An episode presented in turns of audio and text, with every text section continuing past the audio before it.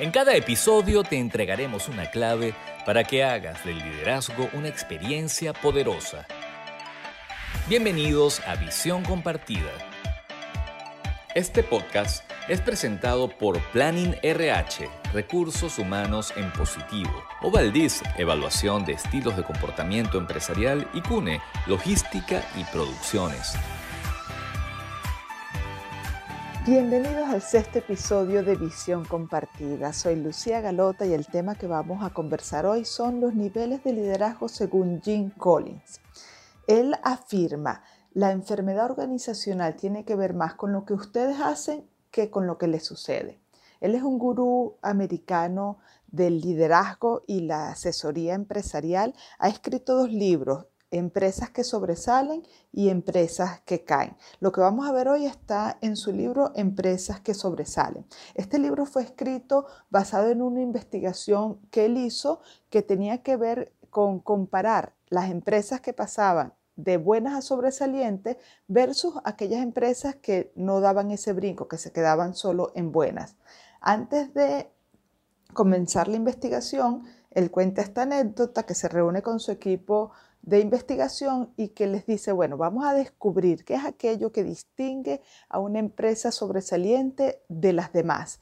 Quiero saber qué, qué son, cuáles son esas características distintivas, únicas de las empresas sobresalientes. Pero no me vengan a decir a mí qué es el liderazgo, que son los líderes, porque saben, líderes hay en todas las empresas. Debe haber otras cosas que distinguen este tipo de organización. Y pasado el tiempo, ya la investigación avanzada, casi por terminar, el equipo le dice a Jim, bueno, te tenemos una mala, una mala noticia. Lo que distingue o una de las cosas que distingue una empresa sobresaliente de las demás es su liderazgo.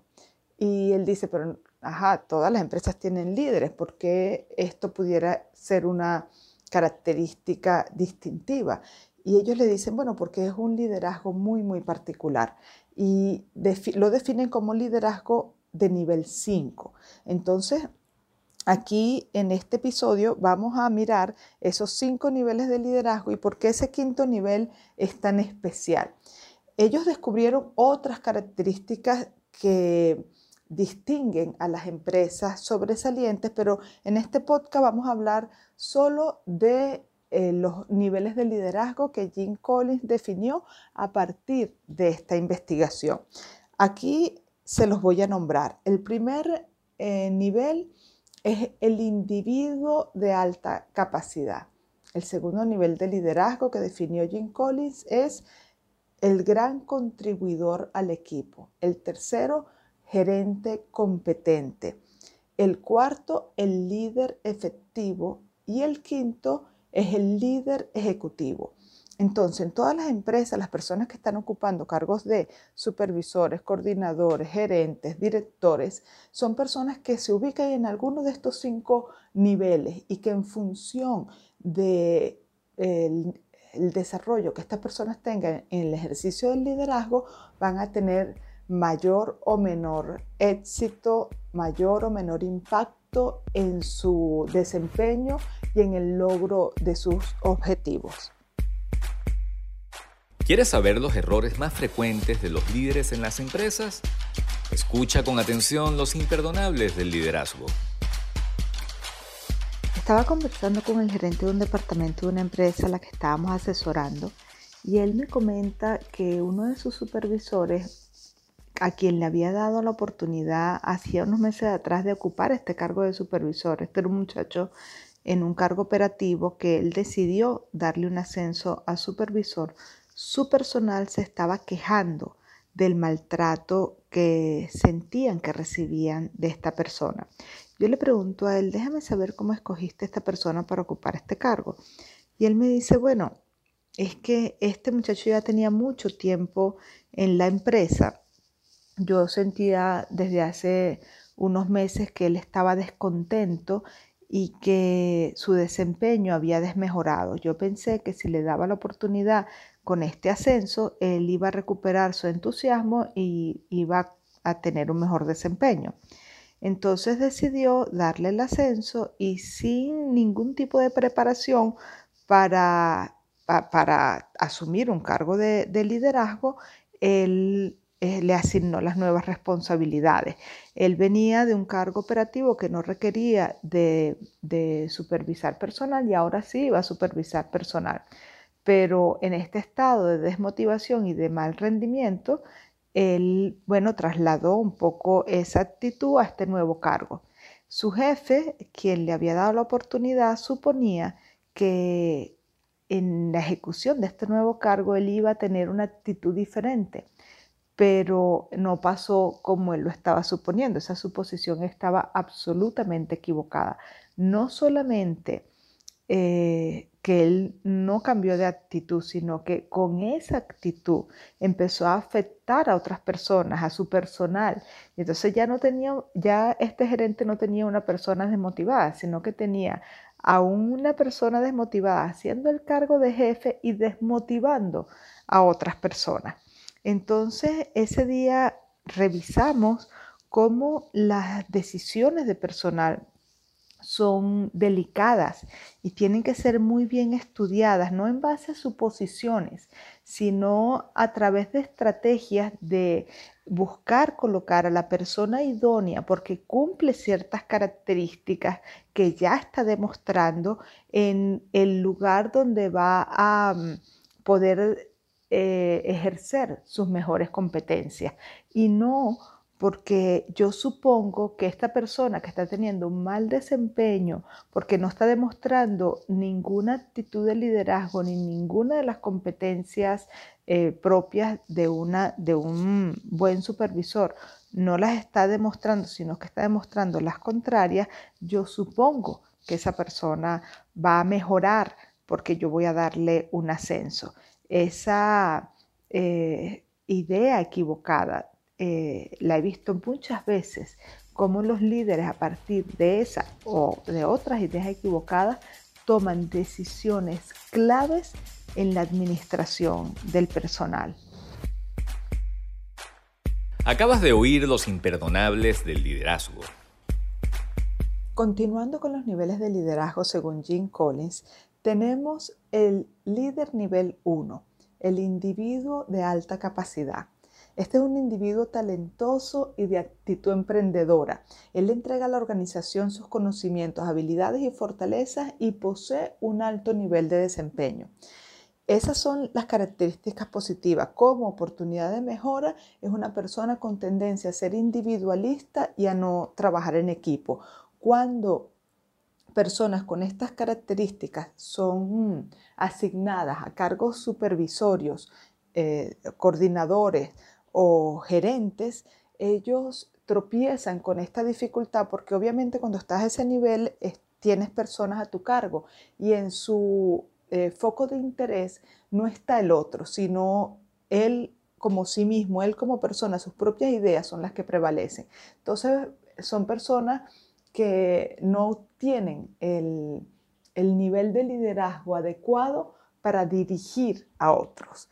El nivel 2 es el gran contribuidor al equipo.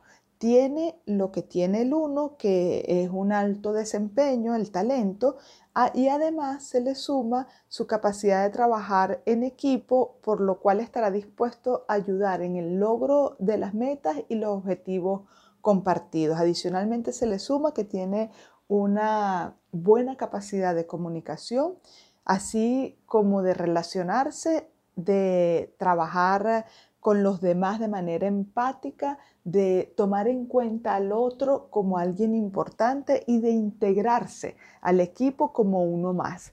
Este es el nivel 2, que es el gran contribuidor al equipo. El nivel 3 es el gerente competente. Entonces, tiene lo talentoso, tiene la capacidad para trabajar en equipo y además puede organizar a las personas y gestionar los recursos para el cumplimiento de los objetivos y metas efectivamente. Entonces a este se le agrega que tiene la capacidad administrativa para gestionar los recursos que le colocan en sus manos. Además, crea las combinaciones adecuadas para asignar a las actividades eh, las diferentes tareas y funciones de su departamento a la persona y al equipo adecuado de acuerdo con sus perfiles y talentos. Entonces una persona que empieza a incorporar lo estratégico, ya no solamente tiene talento, ya no solamente tiene la capacidad para relacionarse y comunicarse, sino que ya ve un poco más allá y sabe organizar, sabe administrar, sabe delegar en función de los talentos y las habilidades. Este es el nivel eh, de líder 3, que es el gerente competente. La actitud correcta en el líder produce resultados excelentes. A continuación, los aciertos del liderazgo. En los aciertos del liderazgo de este episodio, me acuerdo de un caso de, un cliente que me comenta que tiene que hacer unos ascensos. Nos, llama justamente para tomar esta decisión sobre los ascensos que tienen que, que tienen que hacer para ocupar unos cargos vacantes de supervisores, coordinadores y gerentes. Y él dice que quiere conseguir a las personas dentro de su propio, eh, dentro de la propia empresa. Y nos pide hacer una evaluación para que propongamos los mejores candidatos para estas vacantes. Y no solamente eso, sino que eh, también les diseñemos un programa para entrenar a estas personas en competencias de liderazgo antes de que ocupen el cargo.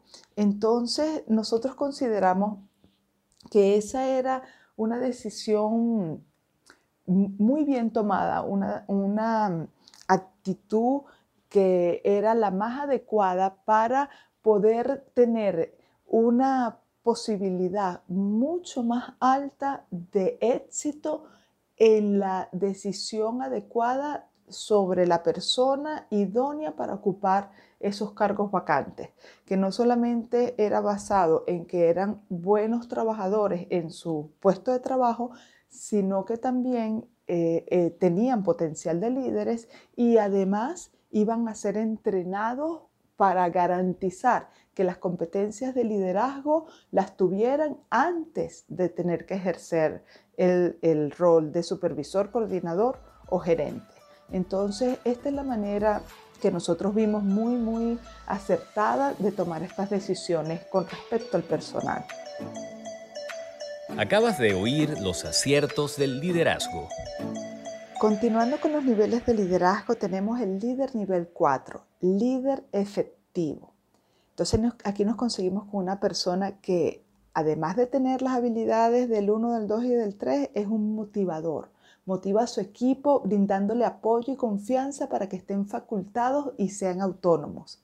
Aterriza las ideas y las convierte en rumbos de acción para que las personas puedan tener una visión clara de cómo llegar a las metas es un ejemplo por su alto rendimiento y además desarrolla el nuevo liderazgo y detecta nuevos talentos e invierte en ellos. Esta, esta persona es capaz de ver dentro de su equipo quién puede ser su sucesor y lo desarrolla, invierte en ellos para que tanto tiempo como energía y dinero para que cuando sea el momento ya esa persona esté preparada y pueda asumir su reemplazo pero también para que puedan ascender. No solamente se trata de su, de su reemplazo, sino que si lleva varios niveles jerárquicos bajo su mando, esta persona ya tiene la visión para ir preparando el talento que va a reemplazar cargos que todavía no están, no están desocupados, pero que no va a esperar a que estén desocupados para tener el posible reemplazo o los posibles reemplazos a ese cargo. Entonces tiene esa visión de futuro, esa visión estratégica para que no lo tome desprevenido la, ocupación de cargos claves dentro de su departamento. Y por último, el liderazgo nivel 5, ese que consiguió Jim Collins y su equipo de investigación, que era la clave de las empresas que pasaban de buenas a sobresalientes. Se trata del líder ejecutivo. En este caso se caracteriza por el anhelo de una organización exitosa, que pesa en este caso más que la búsqueda de recompensas personales. Una persona que está velando por la organización, porque la organización sea exitosa más que por su renombre personal. Busca que los resultados sean sostenibles.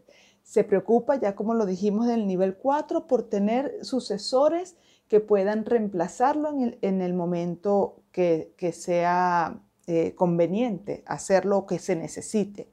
Es humilde con voluntad y pasión profesional y asume responsabilidades. Para ahondar un poquito más en este nivel, ellos vieron que habían dos aspectos claves en el líder de nivel 5. Uno, la voluntad profesional y otro, la humildad personal. En cuanto a la voluntad profesional, voy a resaltar cuatro aspectos que caracterizan la voluntad profesional del líder de este nivel. Uno, produce resultados espléndidos, lo cual es un claro catalizador en la transición de buenas a sobresalientes. Dos, muestra una resolución terminante de hacer lo que sea necesario para lograr los mejores resultados a largo plazo.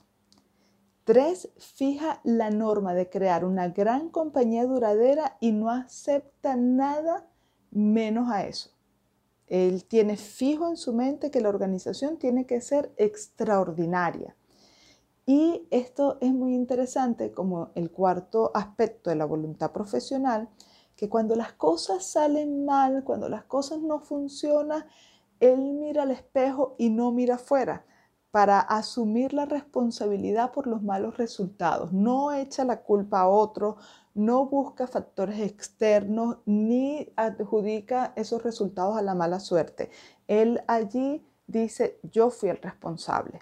En cuanto a, la humildad personal, también hay cuatro aspectos que sobresalen. Uno, muestra una gran modestia y rechaza la adulación pública y en, en general nunca se jacta de nada. Dos, actúa fríamente y confía para motivar en normas que inspiren y no en la, en parte carismática de su personalidad. Entonces, basa la motivación en, generar un ambiente estimulante, normas que inspiren a los demás y no en que él sea una persona carismática canaliza la ambición hacia la compañía, no hacia sí mismo. Escoge sucesor para lograr aún mayor éxito en la siguiente generación. Él tiene el impulso de que esa compañía sea cada vez mejor. Entonces busca que el sucesor tenga habilidades y destreza, incluso no, no le importa si son más especiales que la que él tiene, para que se garantice mayor éxito en el futuro. Y mira por la ventana y no al espejo para asignar el mérito por el éxito de la compañía a otros, a factores externos y a la buena suerte. Es decir, cuando se trata del éxito, cuando se trata de los buenos resultados, él no se asigna a sí mismo esa autoría, sino que la deposita en el equipo, en que, bueno, tuvo buena suerte, en que los factores externos lo beneficiaron, pero no lo asume como un resultado personal. Esas son las características principales de un líder de nivel 5. Y ya para cerrar, Jim Collins nos deja esta frase diciendo, ninguna empresa debe crecer más rápido que su habilidad para colocar la mejor gente en los sitios correctos de la compañía. Bueno, esperamos de corazón que les haya gustado este episodio y desde ya los esperamos para el episodio número 100. Si les gustó, colóquenle like y compártanlo. Les deseamos lo mejor. Un beso a todos. Nos despedimos a nombre de todo el equipo de Visión Compartida y de nuestros patrocinantes, Planning RH, Recursos Humanos en Positivo, Ovaldiz, Evaluación de Estilos de Comportamiento Empresarial y CUNE, Logística y Producciones.